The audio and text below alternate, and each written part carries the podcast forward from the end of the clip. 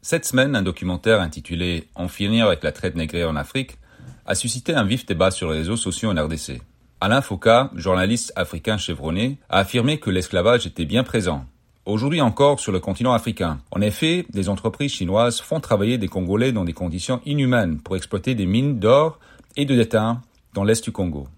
Un tollé s'en suivit, et les activités de six entreprises chinoises ont été suspendues. Que dit cet incident sur l'état général des relations entre le Congo et la Chine? Bonjour, je suis Jason Stearns, directeur du groupe d'études sur le Congo, centre de recherche de l'Université de New York. Vous écoutez le 30e numéro de Ponajek. Nous sommes le vendredi 10 septembre 2021. Aujourd'hui, je me penche sur cette affaire dans le contexte géopolitique plus large de la région. Ces dernières années, le Congo a accueilli des dizaines de sociétés minières chinoises, petites et grandes. Si le documentaire d'Alain Foucault se concentre sur l'exploitation minière semi-artisanale, les entreprises chinoises dominent désormais aussi l'exploitation minière industrielle dans le pays. Sept des dix plus grandes entreprises en termes d'exportation et de cuivre et de cobalt sont détenues en majorité par des sociétés chinoises. Ce phénomène est particulièrement important à l'heure où le monde passe des combustibles fossiles aux énergies renouvelables.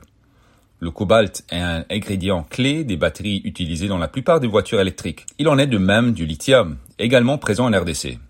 Manono Lithium, une multinationale basée en Australie, dont la production devrait démarrer dans le courant de l'année, pourrait devenir l'un des plus grands producteurs de ce minerai dans le monde. Et l'on craint de plus en plus qu'une nouvelle guerre froide entre la Chine et les États-Unis ne débouche sur une guerre pour les chaînes d'approvisionnement en minéraux critiques les entreprises chinoises contrôlant déjà la majorité de la production de lithium et de cobalt dans le monde. En d'autres termes, des scandales comme les mauvais traitements infligés aux travailleurs congolais par leurs dirigeants chinois au Sud Kivu peuvent rapidement devenir des incidents géopolitiques. L'ambassadeur de Chine en RDC a rapidement réagi, condamnant toute exploitation illégale des ressources naturelles dans le pays, mais mettant également en garde contre la diffamation et la xénophobie. Cet incident survient alors que les relations entre les deux pays ne sont pas aussi étroites que sous Kabila.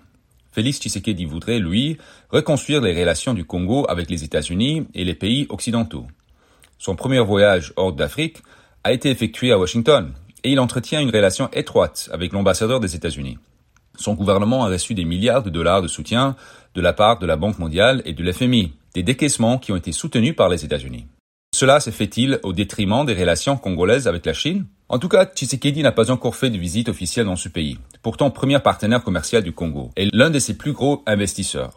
Et cette année, le Premier ministre Sama Lukonde s'est affairé à revoir les contrats clés avec les entreprises étrangères des blocs pétrolières appartenant à Dan Gertler, l'homme d'affaires israélien historiquement proche de Kabila, en Ituri, ainsi que des contrats miniers dans la ceinture de cuivre.